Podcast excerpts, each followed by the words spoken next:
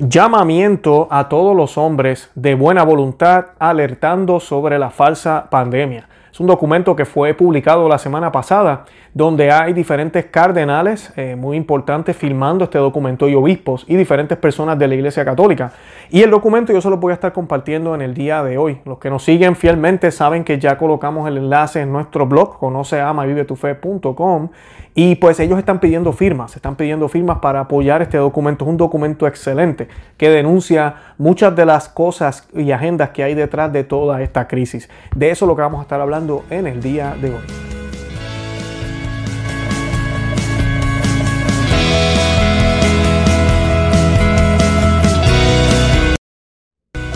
Bienvenidos a Conoce, Ama, Vive tu Fe. Este es el programa donde compartimos el Evangelio y profundizamos en las bellezas y riquezas de nuestra fe católica. Les habla su amigo y hermano Luis Román y quisiera recordarles que no podemos amar lo que no conocemos y que solo vivimos lo que amamos. Hoy les voy a estar compartiendo este texto. Eh, nosotros lo colocamos en, nuestro portal conoceamavivetufe.com. Ahí lo pueden buscar también. Les vamos a dejar los enlaces en la descripción de este programa. En los que nos escuchan por podcast o en video, ahí está todo el enlace para que puedan eh, dar, eh, cliquear ahí y poder firmar esta petición. Es una petición que denuncia las cosas que se están haciendo por culpa de este virus. Ah, uno de los párrafos, para que tengan una idea, dice. Eh, en, en base a los datos oficiales sobre la incidencia de la epidemia en el número de fallecimientos, tenemos motivos para creer que hay fuerzas interesadas en generar pánico entre la población con el único fin de imponer de modo permanente y formas inaceptables de restricción de las libertades, control de las personas y vigilancia de sus movimientos. Esta forma de imposiciones antidemocráticas preludian de manera inquietante un gobierno mundial que escapa a todo control. Eh, así que, y nos hablan de otras cosas, nos hablan también de, todas estas maneras en que han manipulado la, prensa, todo lo que se está haciendo alrededor de la ciencia, alrededor de los gobiernos, cómo se está utilizando esta pandemia de una manera irresponsable para violar los derechos tuyos y míos. Y me parece algo muy valiente de parte de estos cuatro cardenales, no estoy diciendo obispo, cuatro cardenales que firmaron este documento. Además de eso, también tenemos múltiples obispos y personas de la iglesia que firmaron el mismo. Así que voy a estar leyendo el documento para que podamos entender qué es lo que ellos están hablando aquí y pidámosle al Señor y a la Santísima Virgen que le dé valentía a ellos para poder seguir eh, denunciando lo que está sucediendo en el mundo. Ese siempre ha sido el trabajo de la iglesia. ¿Saben por qué? Porque la iglesia es la luz, es la luz del mundo. Somos sal y luz. Y el mundo debe mirar hacia nosotros para poder obtener claridad, para poder comprender lo que está sucediendo. Y ahorita en el mundo, con esta enfermedad, se están moviendo fuerzas que son fuerzas diabólicas a nivel espiritual, pero también aquí en la tierra estamos viendo fuerzas diabólicas que lo que quieren es cambiar el mundo como tú y yo lo conocemos, las libertades que tenemos, se está hablando de controlarnos, se está hablando de monitorearnos, se está hablando de, hacer pruebas, se está hablando de, crear tal vez un tipo de ingreso mundial, un tipo de salud mundial, todo es mundial ahora y pues tenemos que hacer algo sobre esto, esto no se puede permitir. Así que pues les voy a estar compartiendo el documento para que lo puedan conocer y los invito a que después que escuchen el video vayan y firmen eh, la petición, el llamamiento y repártanlo, denle a otros el mensaje, déjenle saber a otros que existe este mensaje, que hay católicos con los ojos abiertos, despiertos, dispuestos a pelear la batalla. Yo los invito a que visiten nuestro blog conoceamevivetufe.com, que se suscriban aquí al canal en YouTube, que nos sigan también por podcast si desean y además de eso que nos busquen por Facebook, Instagram y Twitter. De verdad que los amo en el amor de Cristo y Santa María, ora pro nobis. Llamamiento a todos los hombres de buena voluntad, alertando sobre la falsa pandemia, a los fieles católicos y a los hombres de buena voluntad.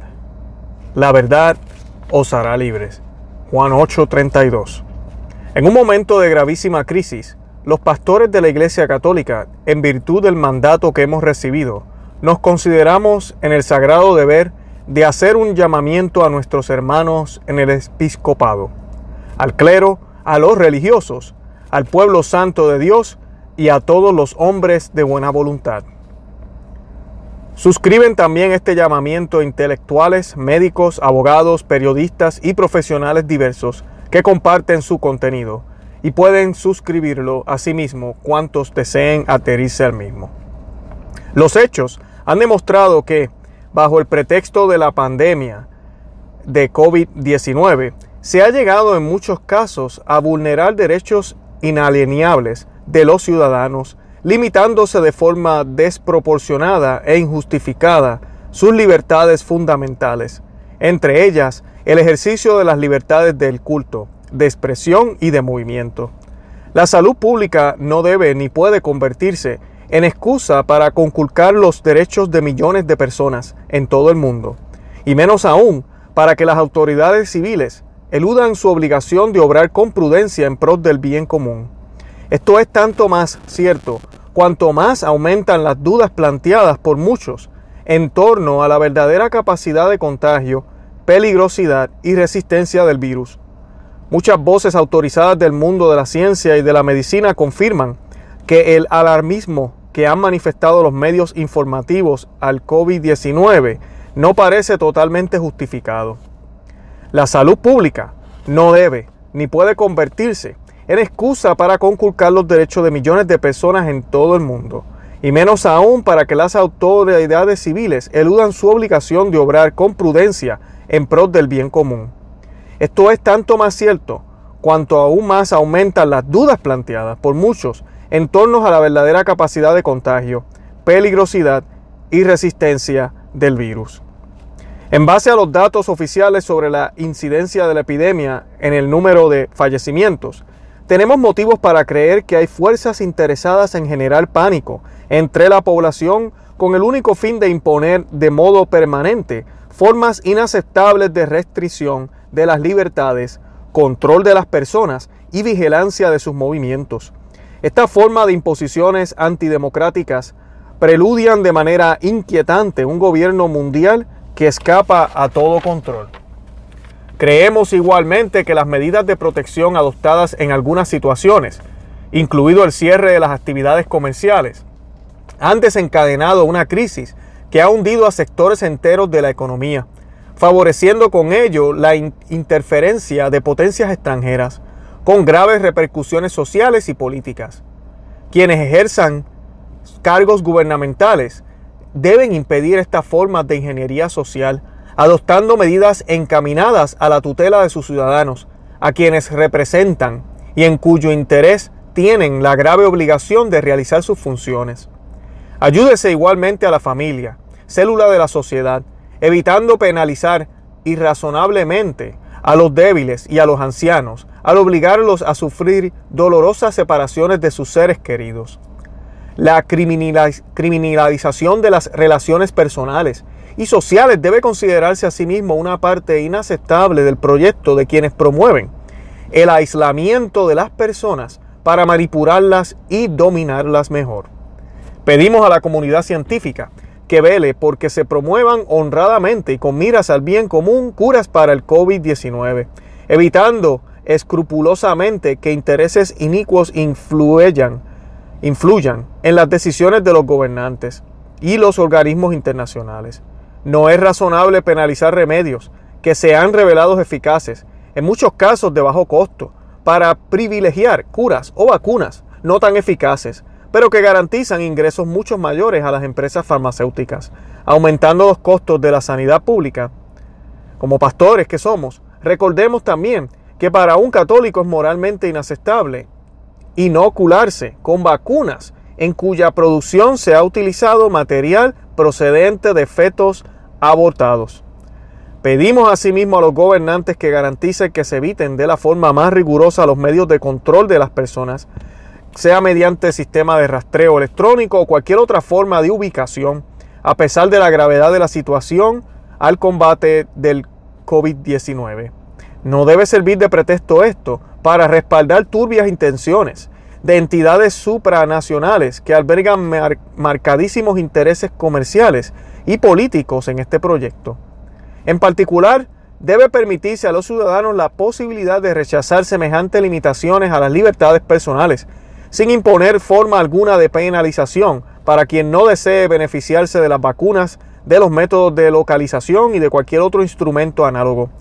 Téngase en cuenta la fragante contradicción que se observa entre quienes persiguen políticas de reducción drástica de la población y al mismo tiempo se presentan como salvadores de la humanidad sin tener la menor legitimización política ni social. Por, por último, la responsabilidad política de quien representa al pueblo no puede ser confiada en modo alguno a técnicos que encima exigen para ellos mismos formas de inmunidad personal que resultan como mínimo inquietantes. Solicitamos enérgicamente a los medios de comunicación que se empeñen activamente en facilitar una información correcta, que no sancione el disenso aplicando formas de censura, como está sucediendo de forma generalizada en las redes sociales, la prensa y la televisión. La veracidad de la información exige que se dé lugar a voces no alineadas con el pensamiento único, para que los ciudadanos puedan evaluar la realidad con conocimiento de causa, sin ser influidos en gran medida por intervenciones partidistas. Un diálogo democrático y franco es el mejor antídoto contra el riesgo de imponer formas sutiles de dictadura, presumiblemente peores de las que ha visto nacer y morir nuestra sociedad en épocas recientes. Recordemos para terminar, como pastores a quienes se ha encomendado la importante misión de guiar la grey de Cristo, que la Iglesia reivindica con firmeza su propia autonomía de gobierno, de culto y de predicación. Dicha autonomía y libertad, que son un derecho de nacimiento que le concedió nuestro Señor Jesucristo para que cumpla las finalidades que le corresponden. Por este motivo los pastores reivindicamos enérgicamente el derecho a decidir de forma autónoma en lo que se refiere a la celebración de la Santa Misa y los sacramentos, como también exigimos plena autonomía en materias que están dentro de nuestra inmediata competencia y jurisdicción, como por ejemplo las normas litúrgicas y la manera de administrar la comunión y los otros sacramentos. El Estado no tiene el menor derecho a interferir por motivo alguno de la soberanía de la Iglesia. La colaboración de las autoridades eclesiásticas, que jamás ha sido negada, no supone por parte de las civiles provisiones ni limitaciones al culto público, o el ministerio sacerdotal. Los derechos de Dios y de los fieles son ley suprema de la iglesia, que, ésta no quiere ni puede abrogar. Solicitamos que nos sean retiradas las limitaciones a la celebración del culto público. Invitamos a las personas de buena voluntad a no sustraerse a su deber de colaborar al bien común, cada cual según su propio estado y posibilidades, y en espíritu de caridad fraterna. Esta cooperación auspiciada por la Iglesia no puede prescindir, sin embargo, de respeto a la ley natural ni a la garantía de las libertades individuales. Los deberes civiles a los que están obligados los ciudadanos suponen el reconocimiento de sus derechos por parte del Estado. Todos estamos llamados a valorar la situación actual de forma coherente con las enseñanzas del Evangelio. Y ello exige tomar partido, o con Cristo o contra Cristo. No nos dejemos intimidar ni asustar por quienes nos hacen creer que somos minoría. El bien está mucho más difundido y es mucho más poderoso de lo que el mundo quiere que creamos. Nos enfrentamos a un enemigo invisible que hace separaciones entre sus ciudadanos, entre los hijos y los padres, entre nietos y abuelos, fieles y pastores, alumnos y docentes, clientes y vendedores. No permitamos con la excusa de un virus se borren siglos de civilización cristiana para instalar una odiosa tiranía tecnológica en la que personas sin nombre y sin rostro decidan la suerte del mundo, confinándonos a una realidad virtual. Si tal es el proyecto que tienen para dominarnos los poderosos de la tierra, sepan que Jesucristo, Rey y Señor de la historia, ha prometido que las puertas del infierno no prevalecerán. Mateo 16, 18. Encomendamos al Dios Todopoderoso, a los gobernantes y a cuantos rigen el destino de las naciones, para que los ilumine y oriente en estos momentos de grave crisis. No se olvide, no se olvide que del mismo modo que el Señor nos juzgará a los pastores según por la grey que nos ha confiado, también juzgará a los gobernantes por los pueblos a los que tienen la obligación de defender y gobernar. Roguemos con fe al Señor para que proteja a la iglesia y al mundo. La Virgen Santísima, auxilio de los cristianos, aplaste la cabeza de la vieja serpiente y frustre los planes de los hijos de las tinieblas. Firmado el 8 de mayo, Día de la Virgen de Rosario de Pompeya. Nombres de algunos cardenales y firmantes. El cardenal Gerald Lewin Muller, perfecto de la Congregación para la Fe. El cardenal Joseph Sen, obispo emérito de Hong Kong, el cardenal Yanis Pujats, arzobispo emérito de Riga, Monseñor Luigi Negri, arzobispo emérito eh, de Ferrara Comacchio, eh, Joseph Strickland, arzobispo o obispo de Texas, Tomás Peta, arzobispo de Astana, Atanasio Snyder, auxiliar de eh, obispo de Astana, Carlos María Vígano, arzobispo apostólico nuncio, Jean Powell Lenga, arzobispo emérito de Caranda, René Henry Gracida, obispo emérito de Corpus Christi, Andreas Long, obispo auxiliar de Salzburg, el padre Serafino Lanceta, teólogo, el padre Alfredo María Morcelli, teólogo, el padre Crucio Nistolial, teólogo, eh, algunos reporteros y doctores también firmaron, John Henry Weston,